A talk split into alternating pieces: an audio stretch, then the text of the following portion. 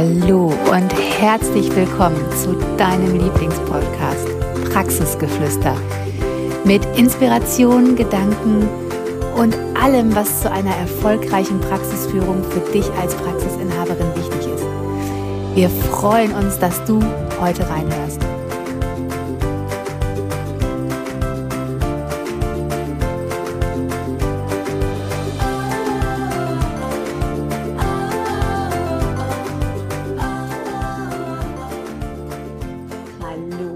Wie schön, dass du wieder reinhörst zu einer neuen Folge Praxisgeflüster. Und ja, heute ist wieder eine Solo-Folge mit mir, Katja, und ich freue mich. Ich möchte dich heute mal so ein bisschen mitnehmen auf die Anfänge oder zu den Anfängen, als ich Praxisinhaberin geworden bin, was ich damals total unterschätzt habe, wo ich mich aber auch überhaupt nicht gesehen hätte. Hätte mir jemand das gesagt, hätte ich gesagt, auf gar keinen Fall. Und ja, wie es aber dazu kam, dass ich dann hinterher doch in diese Rolle reingeschlüpft bin und mich dann jetzt mittlerweile so wohl fühle, da möchte ich dich heute einfach mal mitnehmen, was es heißt, Praxisinhaberin zu sein und ja, was ich jahrelang aber auch für mich verkehrt gemacht habe, weil es mich einfach wahnsinnig belastet und gestresst hat und ich dachte, aber so muss es sein.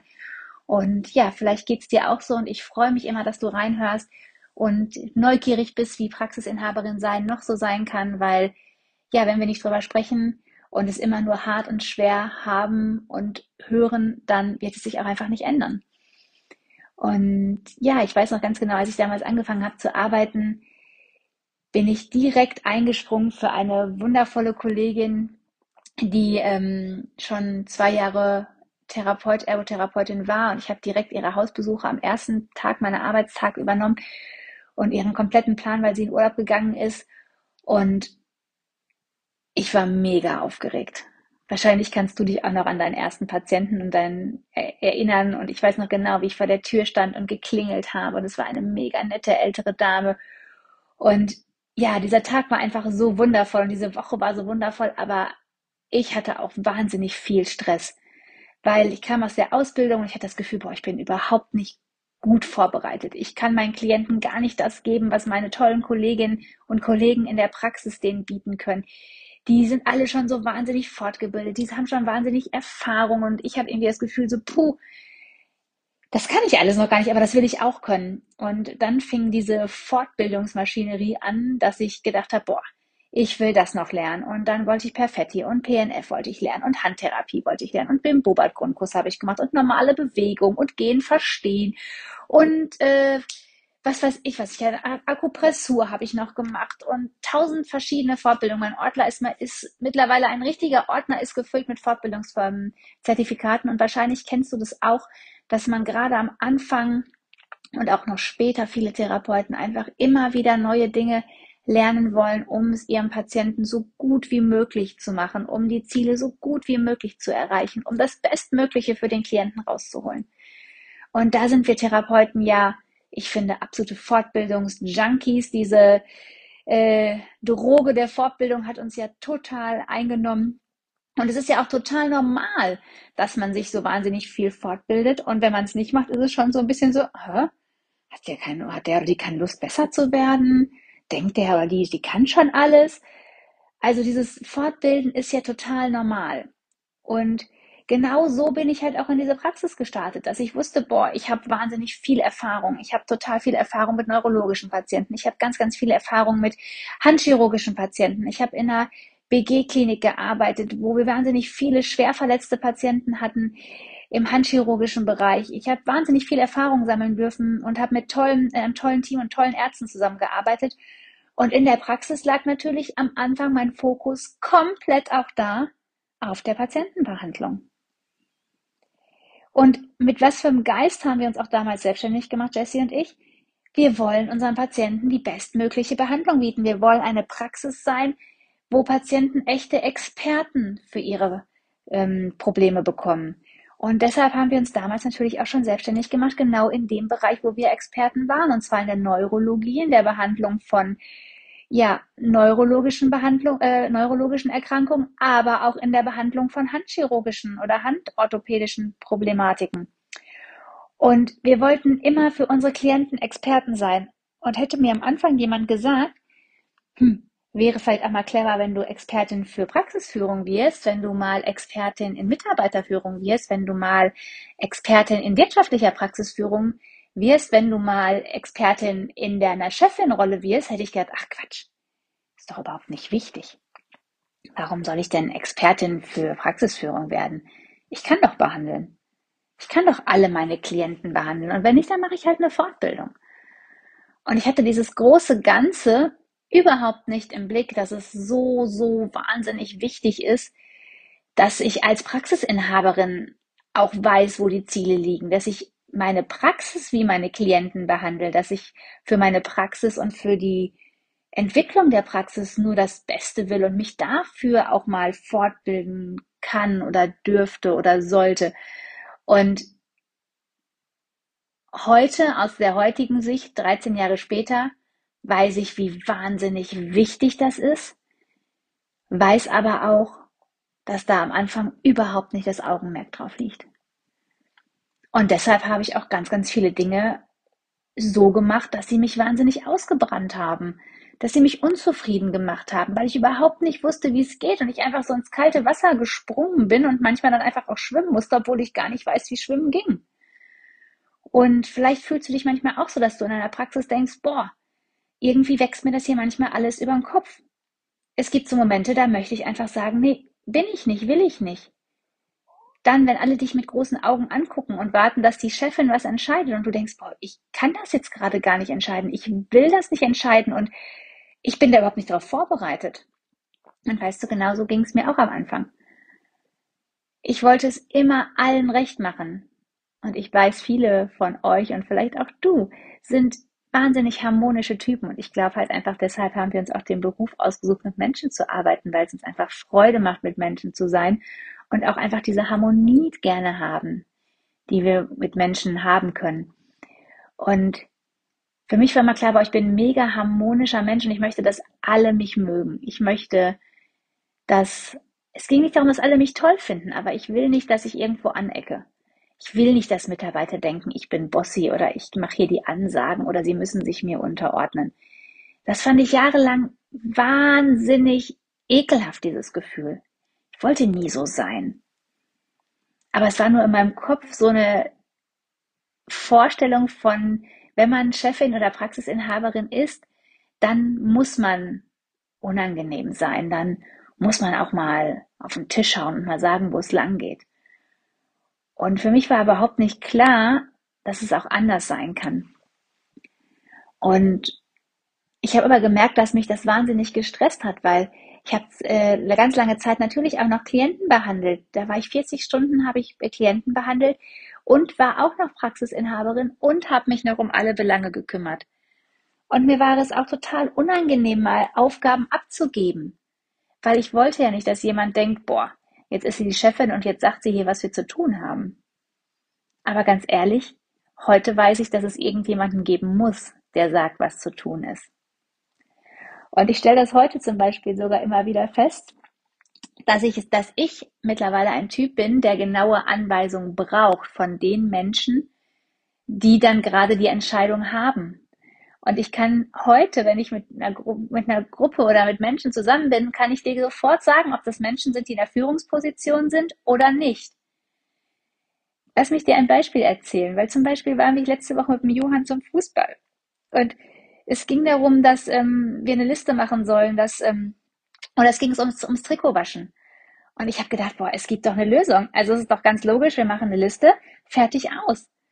Und dann sagten aber ganz viele, ja gut, aber wir können das ja jetzt nicht einfach so bestimmen. Und dann habe ich gedacht, so, ja, natürlich. Ganz klar, ich hätte das jetzt einfach bestimmt, weil ich einfach weiß, mit 20 Menschen, einer muss es in die Hand nehmen, einer bestimmt es. Und genau so weiß ich mittlerweile Menschen, die sich nicht entscheiden können, Menschen, die keine Lösung finden, Menschen, die darauf warten, dass andere ihnen sagen, wie es geht, sind keine Führungspositionen. Und das ist doch vollkommen in Ordnung. Aber wenn du eine Führungsposition bist, wenn du deine Praxis leitest, wenn du deine Praxis nach vorne bringen willst, wenn du Praxisinhaberin bist, dann darfst du anfangen, auch zu führen und Entscheidungen zu treffen, Lösungen zu finden. Weil dir wird gefolgt, für dich, das wird verlangt von dir, dass du bestimmte Dinge entscheidest und dass du diejenige bist, die sagt, wo es lang geht.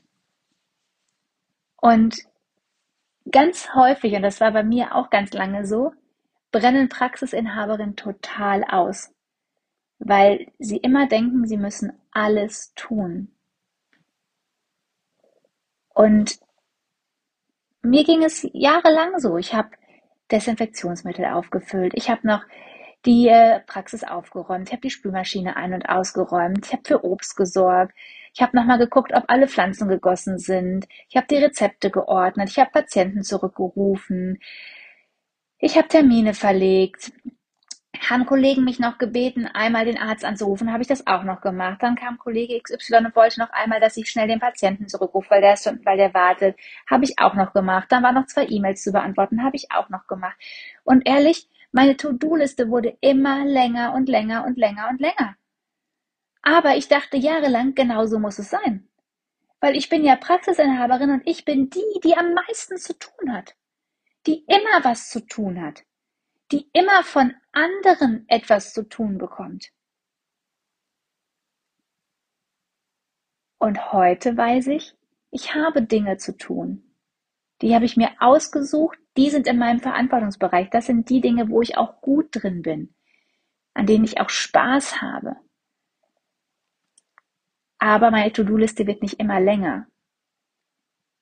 Weil das meiste Problem von den meisten Praxisinhaberinnen ist nicht etwas zu tun, weil tun können wir immer was. Sei es, wir kaufen Toilettenpapier ein, sei es, wir kaufen Kaffee ein, sei es, wir bringen dem nächsten Patienten noch ein Wasser, wir holen noch die Zeitung hoch, wir holen die Post, wir gucken die Post nach, wir räumen die Spülmaschine ein, wir wischen einmal über die Arbeitsplatte im, im Teamraum, wir stellen nochmal die Stühle, wir sortieren nochmal hier, wir gucken nochmal da, Desinfektionsmittel.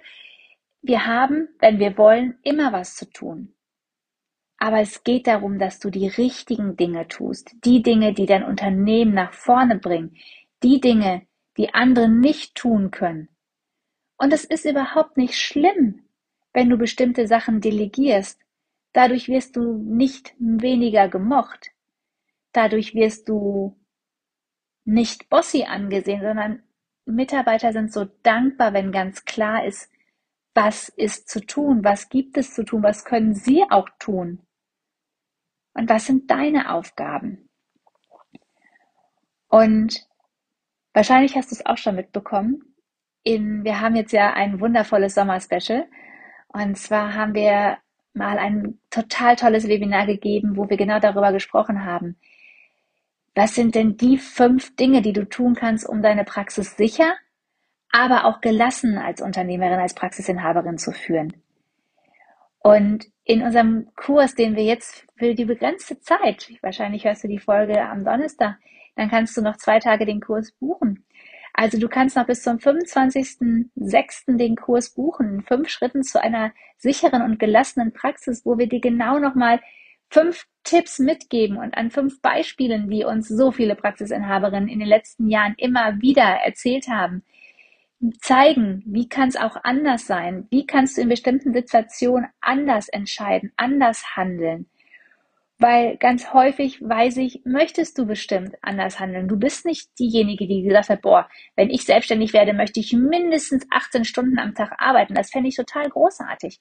Da hätte ich voll Bock drauf, so dass meine To-Do-Liste so richtig lang ist. Dass ich eigentlich gar keine Luft zum Atmen habe, dass ich mir ganz, ganz viele Dinge vornehme, die ich umsetzen möchte, die aber hinten überfallen, weil jeden Tag ich die Feuerwehr in meinem Unternehmen spielen muss.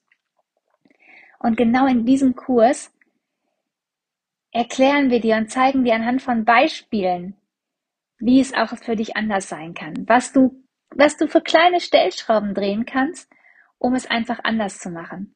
Um zu den Praxisinhabern zu gehören, die ihre Praxis sicher führen, erfolgreich, aber auch gelassen. Das sind nicht die, die abends aus der Praxis rauskriechen und eigentlich am nächsten Morgen keinen Bock haben, wieder reinzukriechen, weil es nur anstrengend ist. Es darf auch Freude machen. Es gibt kein Gesetz, das Praxisinhaberin sein nicht Freude machen darf. Du musst dich nicht aufopfern für alle, um gemocht zu werden, sondern es gibt so viele Möglichkeiten, wie du auch führen kannst und trotzdem gemocht wirst. Und Jessica und ich haben uns den Kurs nochmal letzten Wochen angeschaut und waren wieder so schockverliebt, weil wir gedacht haben, boah, wie krass, wenn wir das, wenn uns das mal jemand gesagt hätte, wenn wir mal von jemandem, der seine Praxis führt, diese Dinge im Vorfeld mal ja aufgezeigt bekommen hätten, ja, wie cool, wie viele Dinge hätten wir vielleicht gelassener gen genommen, was hätten wir vielleicht von Anfang an anders gemacht, was hätten wir aber auch viel, viel schneller geändert, weil wir nicht gedacht haben, dass es normal ist, sondern dass, wenn wir gewusst hätten, was es noch für Möglichkeiten gibt. Und ja, wie gesagt, ich bin schockverliebt in diesen Kurs wieder und habe gedacht so, boah, wie mega und wie cool, dass wir dir für diesen Schnäppchenpreis von 97 Euro, von 97 Euro, das ist der für Zunge zergehen. Du kennst sonst unsere Preise. Das ist eigentlich ein absolutes Sommer-Special-Schnäppchenpreis von 97 Euro. Kannst du dir den Fünf-Schritte-Kurs jetzt sichern und Du kannst dir die Aufzeichnung immer wieder angucken, so oft du willst. Es gibt ein wundervolles Workbook dazu mit ganz, ganz tollen Übungen, die du auch für dich als Praxisinhaberin machen kannst, um auch einfach in die Umsetzung zu kommen, in die Vertiefung zu kommen und um genau zu wissen, wie du deine Praxis sicher und gelassen führen kannst und auch wenn du es, wie du es willst. Und ja, ich kann es dir echt nur ans Herz legen. Und wenn du jetzt denkst, boah, ich weiß gar nicht, wann ich es machen soll, es sind zweimal anderthalb Stunden ist so lang wie ein Samstagsabendsfilm. Also wenn du wirklich mal investieren möchtest, deine Zeit gut investieren möchtest, dann lässt du mal Netflix, Amazon oder was auch immer aus und schaust dir einfach mal, äh, ja, oder hörst dir mal diesen Kurs an. Und das sind zwei Abende, also Zeit kann nicht die, der Faktor sein, weil du auch drei Monate Zeit hast, es dir anzuhören. Und sorry, 97 Euro Geld kann gar keinen, kann ich gar nicht davon abhalten. Das Einzige, was dich davon abhalten kann, ist dein Mut beziehungsweise deine Angst, dass du klein bleibst. Weil ganz ehrlich, es ist nur deine Angst, die dich beschützen will, die dich aber auch klein hält. Und was hast du denn zu verlieren? Hörst dir doch an und stell dir vor, du kannst deine Praxis viel, viel sicherer und gelassen führen. Wie großartig wäre das, wenn du nur einen Tipp davon beherzigen würdest und umsetzen könntest, glaube ich, dass dein Leben als Praxisinhaberin ja viel rosaroter und Konfetti und glitzernder werden könnte, als es vielleicht heute ist.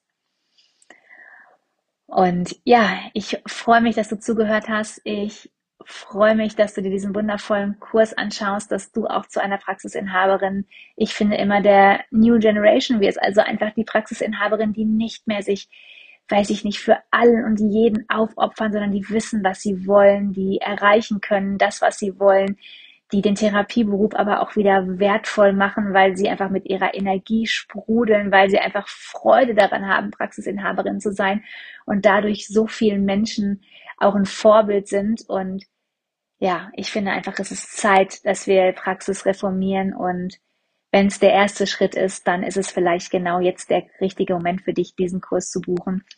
Ich verlinke dir in den Show Notes. Du findest ihn aber auch einfach bei uns bei Insta in der Bio und wenn du ihn nicht finden solltest, dann kannst du uns auch super gerne Nachricht schreiben, dann schicke ich dir den Link auch nochmal super gerne zu. Und in dem Sinne, ich wünsche dir eine wundervolle Zeit, eine sichere und gelassene Praxisführung. Mach's gut bis dahin. Liebe Grüße.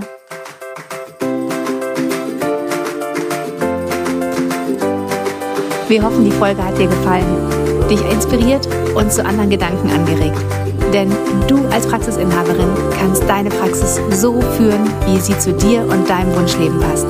Und damit die Therapiebranche um so viel wertvoller machen. Folg uns doch auch gerne auf Instagram, Praxisberatung Heilmittel. Und hinterlass uns unter dem aktuellen Beitrag auch mal deine Kommentare, was du aus der Folge für dich mitgenommen hast einen wundervollen Tag und bis zum nächsten Mal.